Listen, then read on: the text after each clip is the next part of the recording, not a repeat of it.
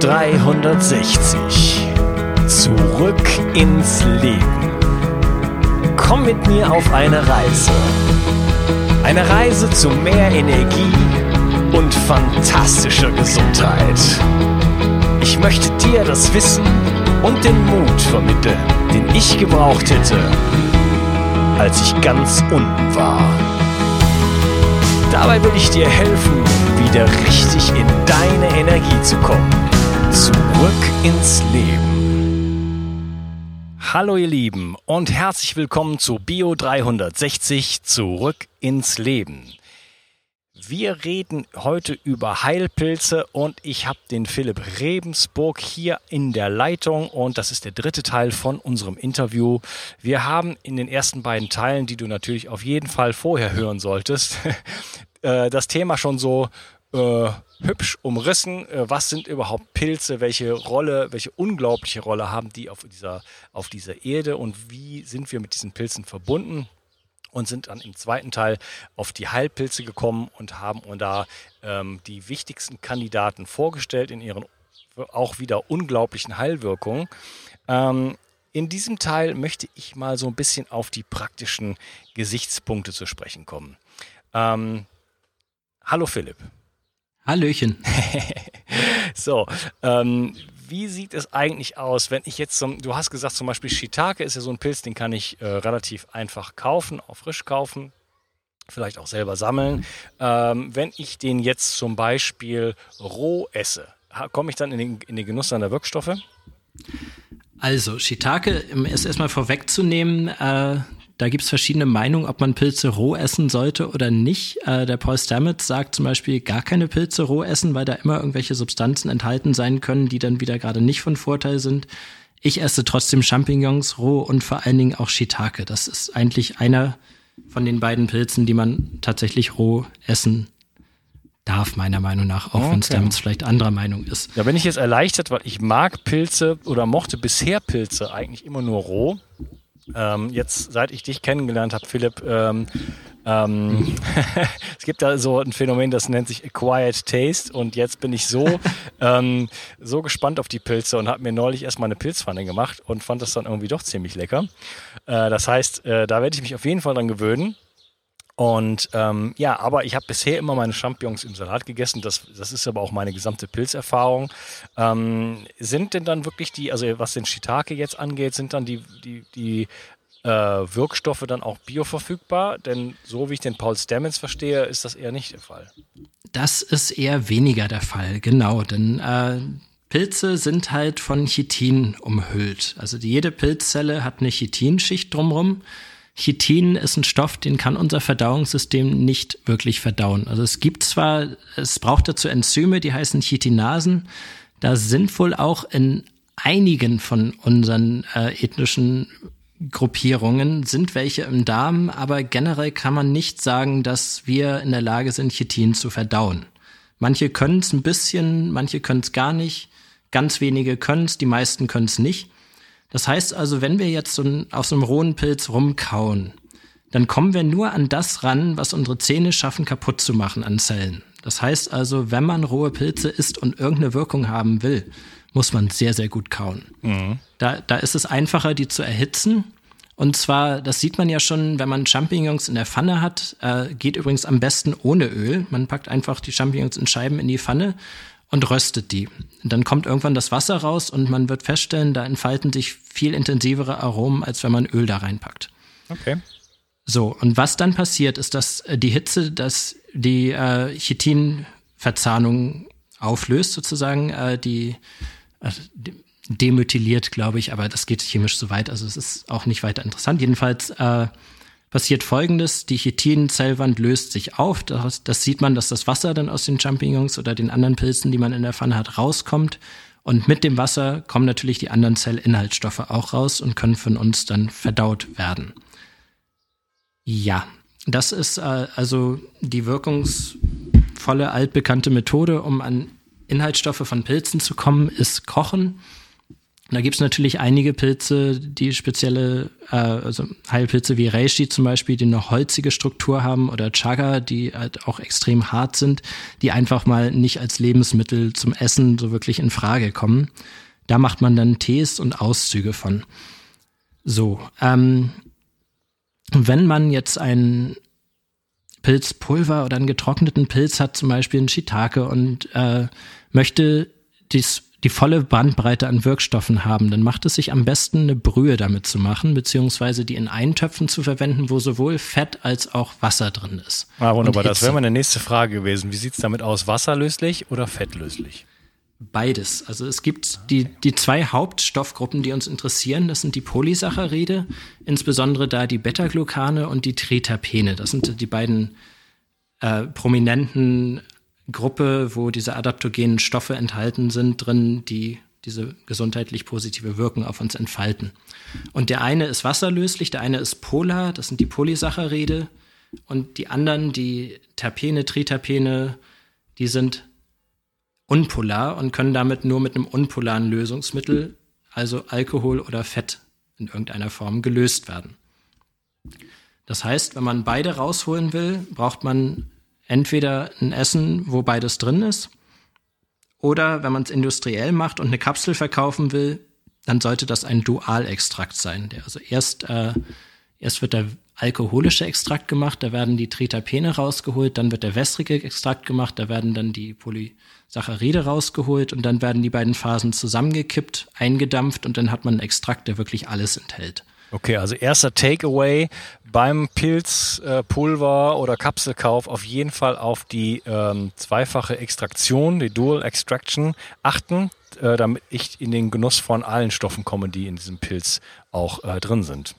Genau, das macht sich natürlich auch im Preis bemerkbar. Also die sind wesentlich teurer, diese Extrakte, als einfach nur so ein wässriger Extrakt oder die billigeren Kapseln. Die heißen dann oft Pulver vom ganzen Pilz und da muss man vorsichtig sein. Wenn da steht Pulver vom ganzen Pilz, dann heißt das, dass der Fruchtkörper da drin ist und das Myzel samt dem Stoff, wo das Myzel drauf gewachsen ist, was in der Regel Hirse ist oder ein anderes Getreide. Ja. Und dann geben die an 30 Prozent Polysaccharide enthalten. Ja, Polysaccharide enthalten aber nicht nur unsere Beta-Glucane, die wir haben wollen, sondern Stärke ist auch ein Polysaccharid. Das sind die Alpha-Glucane.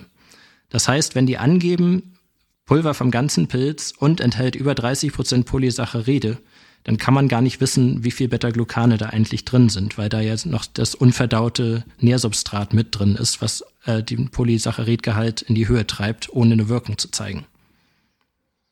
Ja, das heißt, das Nährsubstrat, äh, das ist oft, äh, sind das irgendwelche Körner, ähm, das wird dann mitverarbeitet, das komplette Ding sozusagen.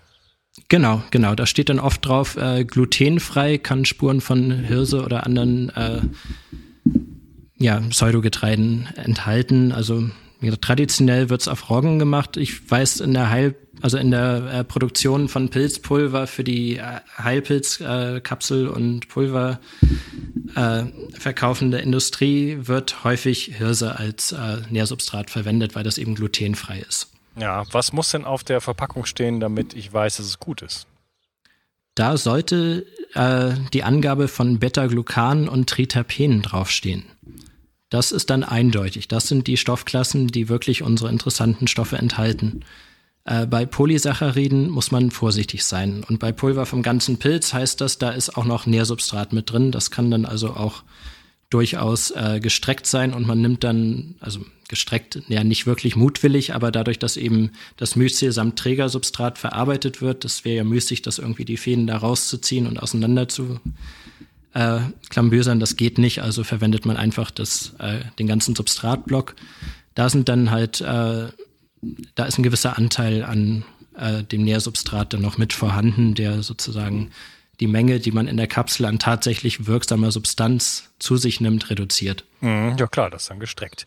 Ähm, das heißt, diese Wirkstoffe, die du gerade gesagt hast, äh, in, wie, wie, wie stelle ich das fest? Also da steht da drauf, aber da, in welchen Bereichen hm. müssen die liegen? Welche, welche, welche Größenordnungen zeigen mir an, dass es sich um eine gute äh, Doppelextraktion handelt?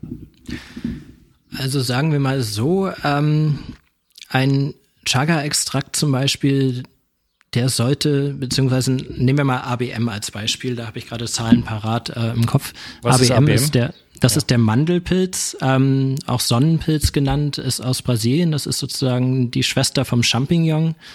Äh, da ist auch eine riesen Marketing-Story drumherum gebaut worden. Es wäre wahrscheinlich zu viel, da jetzt drauf einzugehen.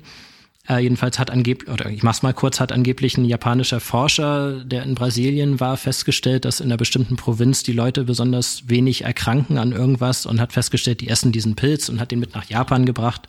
Und da wurde er dann halt analysiert. Und was tatsächlich stimmt, ist, dass der den höchsten Polysaccharidgehalt aller Pilze enthält. Und wenn du da jetzt einen Extrakt, einen wässrigen Extrakt nur von hast, dann sollte der ungefähr 67 Prozent Polysaccharide enthalten. Und man geht davon aus, ein guter Dualextrakt von jetzt einem 0815 Heilpilz, also egal welcher, sollte nicht weniger als 30 Prozent Polysaccharide, aber eben Beta-Glucan enthalten. Ja, also du hattest ja gesagt, dass das Beta-Glucan und die Terpene sind der entscheidende Faktor. Also welche, genau. welche Größenordnung brauche ich denn dann pro, äh, pro irgendwas, pro 100 Gramm?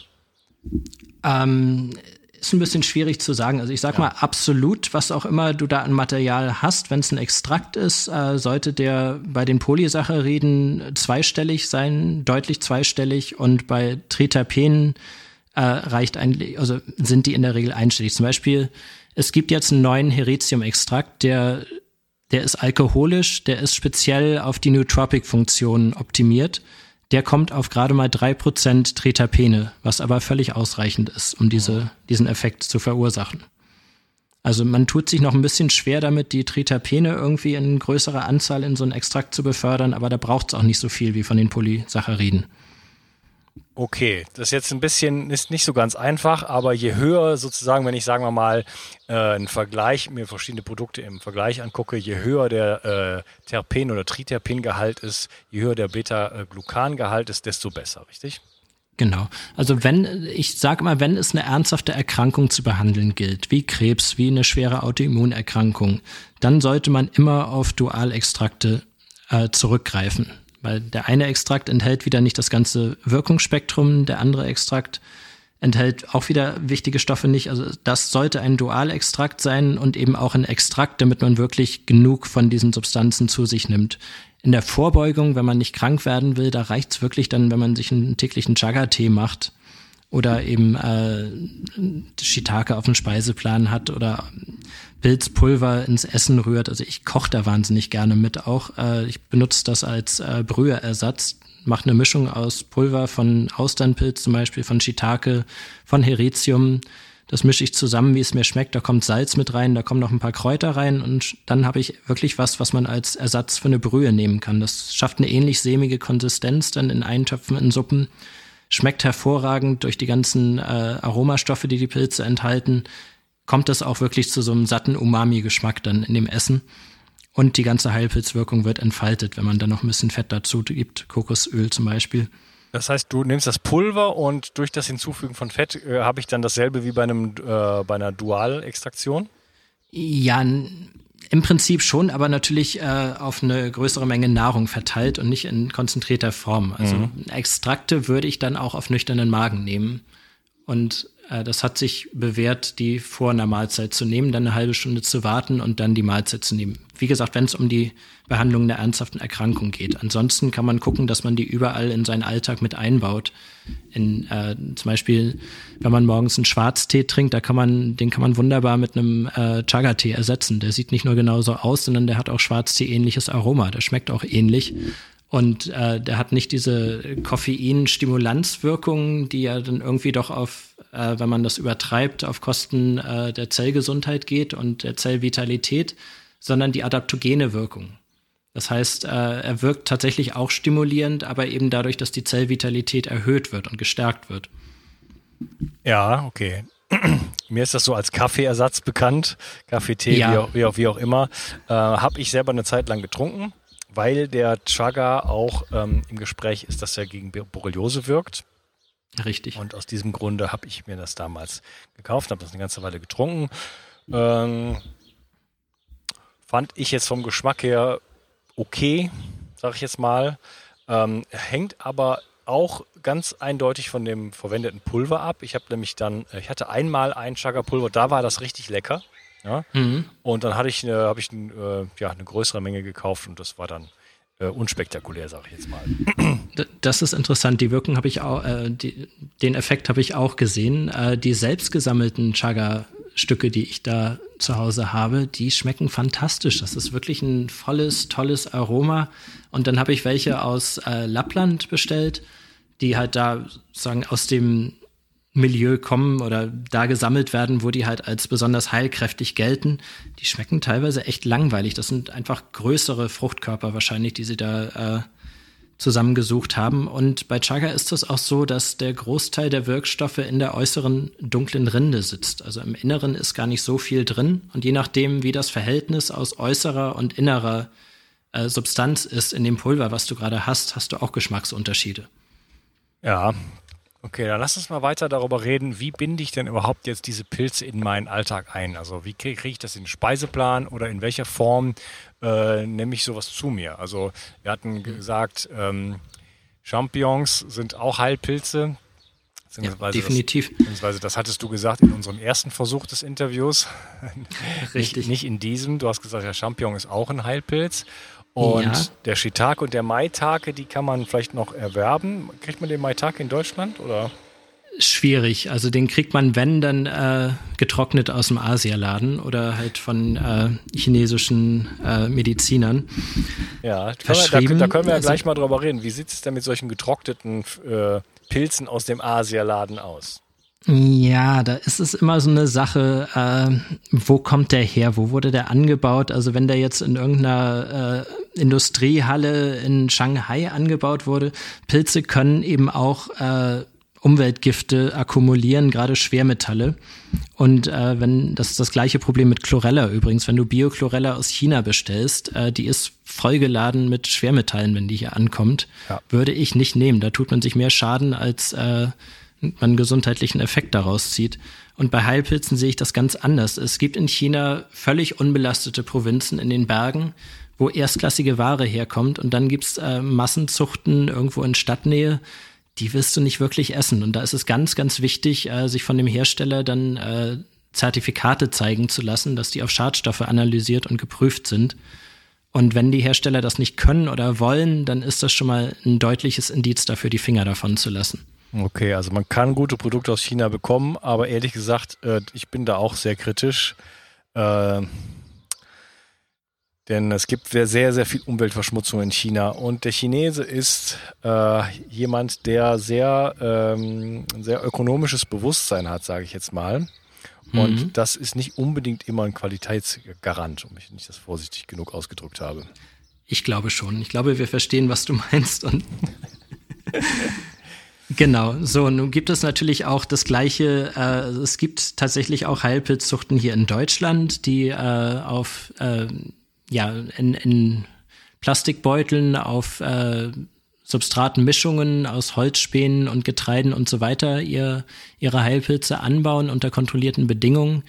Da gibt's natürlich diese Tricksereien, die wir eben schon angesprochen haben mit dem Substrat und dem äh, Pulver vom ganzen Pilz und dass da einfach das äh, Pilzpulver in Kapseln gefüllt wird ohne irgendeine Extrahierung und äh, dann äh, ja man davon ausgeht, dass da irgendeine Wirkung entfalten, sich entfalten soll. Es ist eine neue Studie auf dem Markt von 2015 aus USA, die zeigt, dass 80 Prozent der Reishi-Kapseln, die man in USA kaufen kann, wirkungslos ist.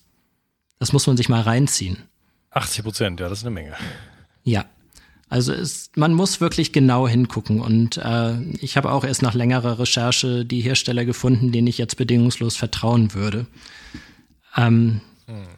Ja, Tricksereien gibt's überall, leider nicht nur in China. Und da muss man einfach genau gucken, was kaufe ich da, wer hat das hergestellt und äh, Genau, mit welchen Motivationen möchte der jetzt da den großen Reibach machen oder das siehst du viel, dass äh, da wirklich das Marketing dann im Vordergrund steht und die Qualität eigentlich eher so hinten runterkippt.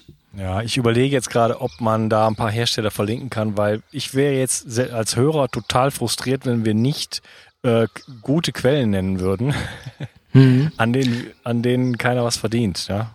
Also wir, ja, haben ja nicht, wir haben ja nichts davon. Obwohl bei dir kann man Pilze kaufen, oder?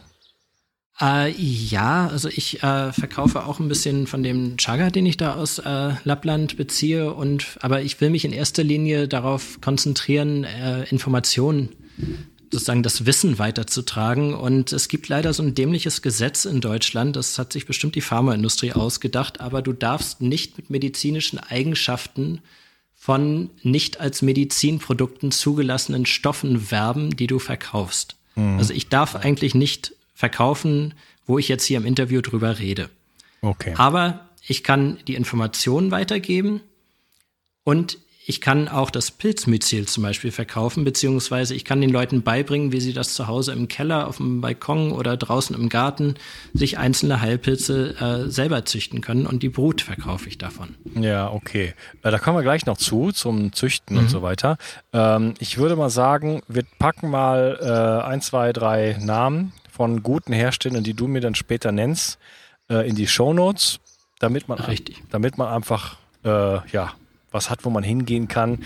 Denn das scheint ja doch ein bisschen komplizierter sein, zu sein, das Thema. Und ich will jetzt den Hörer da wirklich nicht irgendwie so im Wald stehen lassen. Nee.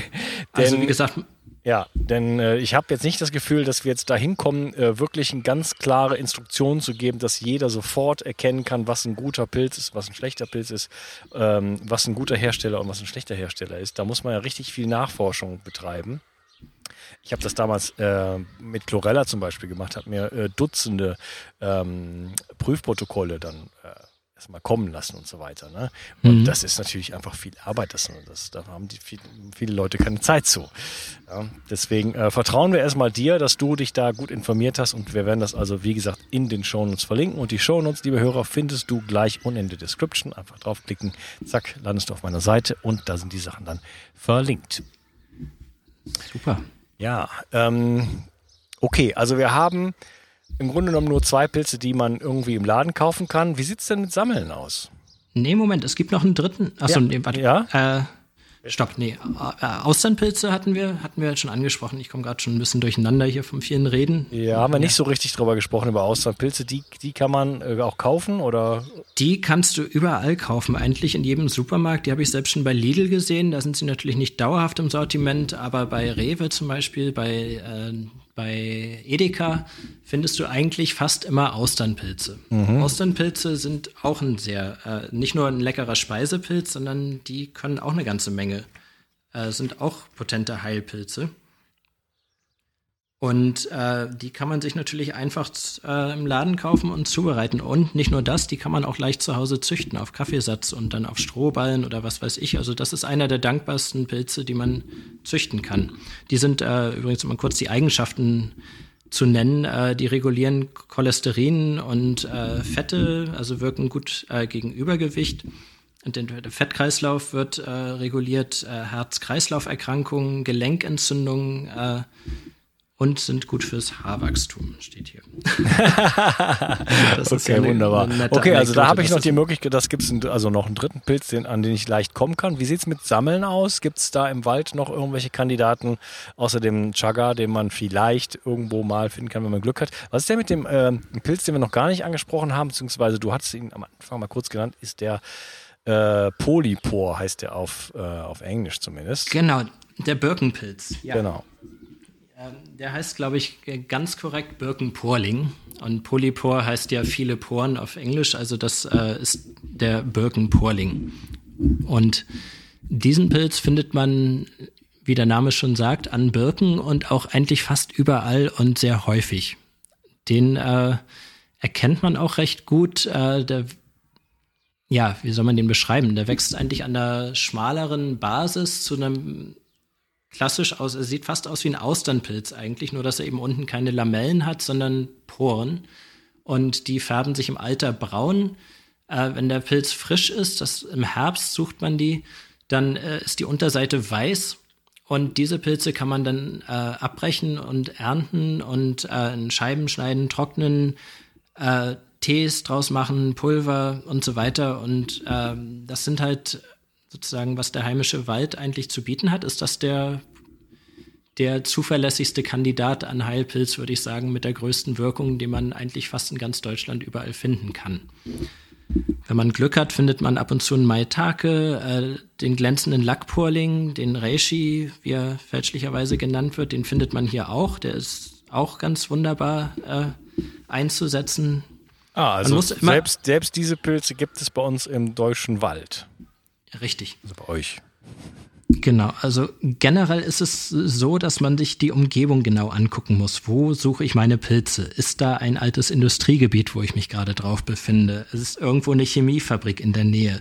Bin ich im Tschernobyl-Einzugsgebiet? Da sind immer noch, äh, findet man immer noch radioaktive Isotope in den Pilzen. Und Wildschweinfleisch aus Bayern zum Beispiel darf nicht verzehrt werden, weil es äh, zu stark radioaktiv immer noch kontaminiert ist, weil sie eben diese Pilze fressen. Also man muss gucken, wo sammle ich. Äh, am besten geht man in Naturschutzgebiete, da ist natürlich dann auch wieder, aber ich glaube, es ist reguliert, du darfst für den Eigenbedarf äh, Pilze aus dem Wald entfernen. Man muss ganz genau gucken, wo gehe ich hin? Äh, vertraue ich sozusagen der Natur hier, dass diese Pilze mich gesund machen und nicht noch weiter krank machen? Und das äh, weiß man eigentlich am besten, wenn man weiß, dass da seit Ewigkeiten schon keine menschliche Aktivität war, wo ich gerade bin und Pilze sammle. Ja, okay. Also ein paar Sachen kann man im, im Bioladen kaufen, im Supermarkt vielleicht sogar, wer das möchte. Und ähm, ich bin in der Lage, Pilze zu sammeln. Ich werde ab jetzt, äh, ich rede jetzt von mir persönlich, ähm, Pilzwanderungen mitmachen, denn äh, das Thema interessiert mich und ich glaube, so wie ich das verstanden habe, sind auch die normalen Speisepilze jetzt vielleicht nicht so potente Heilpilze, aber haben trotzdem ein gewisses Wirkungsspektrum, was auch äh, interessant sein kann, oder? Absolut. Also der Champignon enthält starke Antioxidantien zum Beispiel. Ähm, Vitamine sind auch nicht zu unterschätzen und gerade die Mineralien, die der ausgewogene äh, Anteil an Mikronährstoffen, die oft in Gemüse fehlt, weil es äh, dann auf irgendeinem Acker angebaut wird, wo zwar mit NPK gedüngt wird, mit Stickstoff, mit Phosphor, mit äh, Kalium, aber es wird oft vergessen, Magnesium und Spurenelemente in Form von Steinmehl oder irgendwas mit auf den Acker zu geben. Und der ist natürlich ausgelaugt. Und wenn du da jetzt äh, dein Mangold erntest, dann sind da nicht die Nährstoffe drin, die da drin sein sollten, weil der Acker das gar nicht hergibt. Ja, deswegen ist ja eigentlich biodynamisch äh, Minimum. Genau. Weil äh, ansonsten halt wirklich alle die ganzen wichtigen Mineralien nicht drin sind, zum Beispiel Selenium und so weiter und so fort. Ähm, ja, ähm, aber nicht alle, nicht jeder möchte in den Wald gehen und Pilze sammeln und ähm, nicht jeder wird dort auch die schönen Pilze finden, wie den Reishi, äh, der so selten ist, dass er nur für den Kaiser bestimmt ist. Äh, das heißt, so oft wird man den wahrscheinlich auch nicht finden. Da muss man dann irgendwie wirklich ein Gespür für entwickeln und gut sein und auch ein bisschen Glück vielleicht haben. Äh, wie komme ich denn jetzt an solche Sachen ran? Ja, da gibt es natürlich äh, das Internet. Ach so. Das, das großartige Internet, wo man wunderbar viel Schund kaufen kann, aber auch richtig gute Sachen. Und wenn man sich da durchnavigieren kann, wo wir ja versucht haben, so ein bisschen äh, einen Leitfaden zu geben, wie das geht, dann kann man ganz hervorragende Sachen im Internet finden. Ansonsten kann man auch zu dem Supermarkt seines Vertrauens gehen und einfach mal gucken, was die da so haben. Also Aldi zum Beispiel hat regelmäßig getrocknete Austernpilze und äh, China-Morcheln, die nichts anderes sind als Auricularia, was auch ein potenter Heilpilz ist, der besonders äh, für die Blutregulation günstig ist. Äh, man kann da also getrocknete Pilze kaufen, einen Mixer schmeißen, zack hat man Pilzpulver. Ist halt die Sache mit der Herkunft, das sollte geklärt sein. Äh, wenn da allerdings Bio draufsteht, naja gut, ist eine Sache, ob man dem jetzt vertraut oder nicht. Also so kommt man jedenfalls günstig an Heilpilze. Also gerade getrocknete Shiitake-Pilze, die man selber zu Pulver vermalt, sind unendlich viel günstiger als irgendwelche äh, fertigen Pulver oder Extrakte, die man im Internet kauft dann.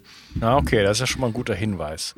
Also ähm, ja, getrocknete Pilze aufkaufen und in den äh, Vitamix werfen. und dann genau. habe ich ein Pulver und das kann ich dann äh, in meine fettenthaltende Speise sozusagen untermengen, in meine Suppe, in mein Gemüse genau. oder wie auch immer. Mhm. Wo auch noch Hitze eine Rolle spielt. Also für eine äh, Kaltschale weniger geeignet dann, beziehungsweise geht sicherlich auch, aber äh, die Wirkstoffe bleiben dann in dem Chitingerüst. Okay, also nicht in den Smoothie, es sei denn, es wäre ein fettbasierter Smoothie. Ja, wobei ich dem auch eine gewisse Wirkzeit und vor allen Dingen, also wenn keine Hitze im Spiel ist, dann mhm. sollte man schon etwas länger äh, Einwirkzeit geben, dass dann auch die Substanzen Zeit haben, sich daraus zu winden und zu begeben. Also selbst wenn man jetzt einen alkoholischen Extrakt herstellt, äh, den, da schmeißt man nicht kurz die Pilze rein, holt sie wieder raus und fertig ist der Extrakt, sondern das Ganze steht mindestens vier Wochen im Schrank und wird die ersten zwei Wochen sogar täglich geschüttelt, damit da ordentlich Bewegung reinkommt. Das braucht seine Zeit. Mhm, okay. Das die Industrie beschleunigt es, indem sie äh, unter Hochdruck äh, extrahiert, also äh, mit zwei Bar Druck wird dann und dann geht die Temperatur auch hoch. Und dann äh, schafft man es durch den Druck, der da drauf steht, äh, die empfindlichen Polysaccharide, das sind ganz große, ganz lange Moleküle, die gehen gerne kaputt, auch äh, mechanisch kaputt, wenn man die im Blender zu lange hat und so weiter. Äh, am schonendsten extrahiert man die unter Druck und dann halten die auch eine größere Hitze aus. Normalerweise sagt man, äh, man sollte eher weniger Hitze und dafür länger köcheln.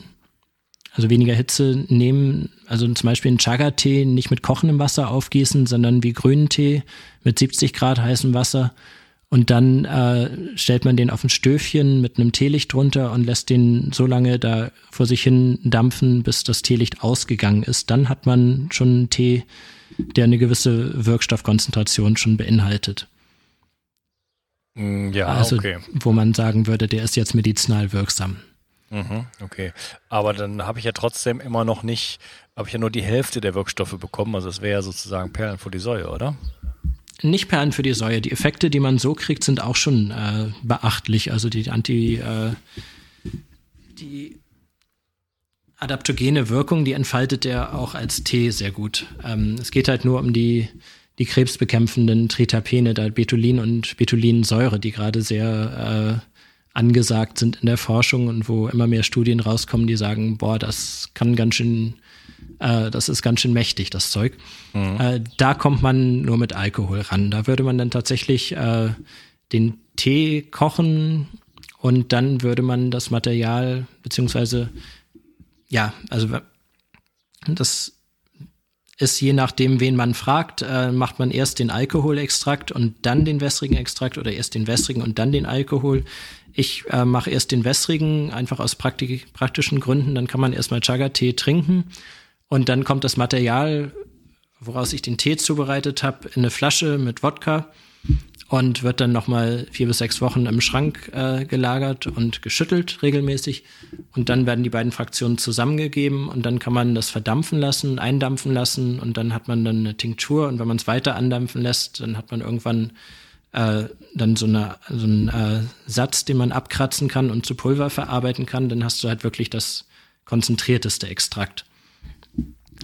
Okay. Aber man kann ja. natürlich auch mit äh, mit einem, wenn man dann so ein Schnäppchen äh, von dem fertigen Dualextrakt trinkt, ohne den jetzt weiter einzudampfen, dann hat man natürlich noch ein bisschen die Alkoholwirkung und äh, das so gesellschaftlich ähm, kann man dann auch mal anstoßen mit seinem Chaga-Schnäpschen und so.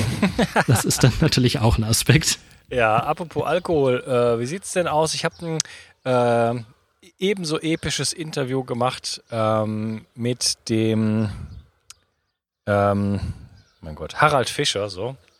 Ähm, und wir haben ein Interview über DMSO gemacht und eine Sache, die mich da wirklich umgehauen hat in dem Interview, ist, dass DMSO das wahrscheinlich beste Auszugsmittel ist für äh, alle Pflanzen, pflanzlichen Präparate. Das schreit für mich danach, äh, sozusagen die Pilze nicht in Alkohol einzulegen, sondern in DMSO. Was äh, hast du damit Erfahrung?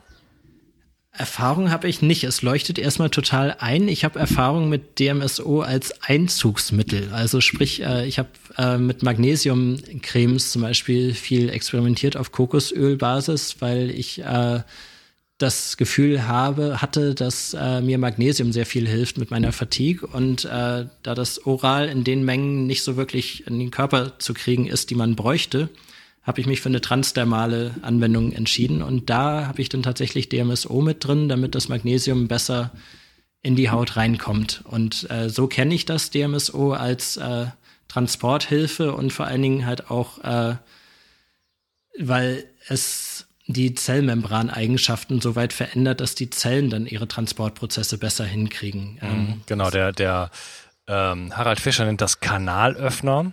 Ja, also mhm. Das äh, DMSO ist in der Lage, jedweden Stoff einer bestimmten molekularen Größe, aber alles, was man sozusagen äh, ausziehen kann, in das Gewebe hinein zu transportieren und zwar tief ins Gewebe. Und das ist eine ganz besondere Eigenschaft davon, die hast du gerade angesprochen. Aber auf der anderen Seite macht es das Gleiche auch andersrum. Das heißt, ich kann äh, DMSO verwenden, ähm, und im Gegensatz, also äh, ver verwenden wie Alkohol, aber es ist in der Lage, ein, eine viel größere Menge an Stoffen aus den ähm, Pflanzen herauszuholen.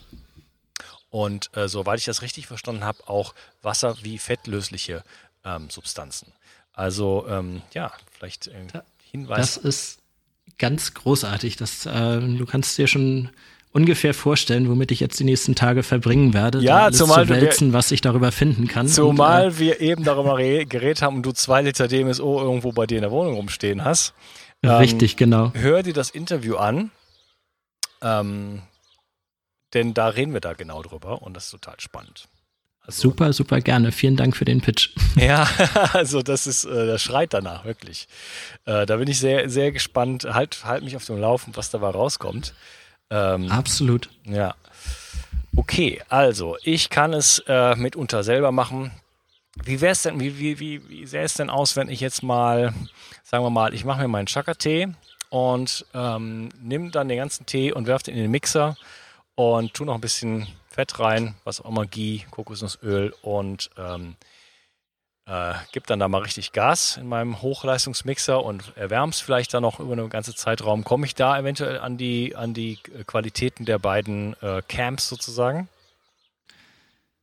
Äh, ich würde sagen, nein. Also okay. das ist schon so, dass äh, diese industriellen Extraktionsprozesse extrem effizient sind. Da kommen wir einfach mit unseren Küchenmethoden kaum ran. Ich bin da am Experimentieren. Ich verwende einen Druckkochtopf zum Beispiel, um Chaga-Tee zuzubereiten. Mhm. Und lasse den da zweieinhalb Stunden mittlerweile drin ziehen bei niedriger Temperatur. Also halt, äh, ich lasse den einmal den Druck erreichen und dann stelle ich die Flamme so weit runter, wie es geht, dass der Druck gehalten bleibt. Und hab das da für zweieinhalb Stunden drin. Da kommt schon was tiefschwarzes raus, was wirklich schon eigentlich wie Whisky ohne Alkohol schmeckt und was halt, wo man schon merkt, da ist richtig Rums drin, da ist einfach viel, viel mehr drin, als ich durch eine, einen simplen Tee aufgießen irgendwie rauskriegen könnte. Jetzt steht natürlich aus, mal äh, das in ein Labor zu schicken und äh, zu analysieren, wie viel Tritapene und erhaltene Polyphenole sind denn da drin. Aber ich halte das schon mal für wesentlich effektiver, als sich jetzt nur einen Tee zuzubereiten. Und das wird dann halt mit dem Alkoholextrakt zusammengekippt und da habe ich dann nachher äh, einen wässrigen Dualextrakt, der, wo ich der Meinung bin und das Gefühl habe, ja, das ist Medizin.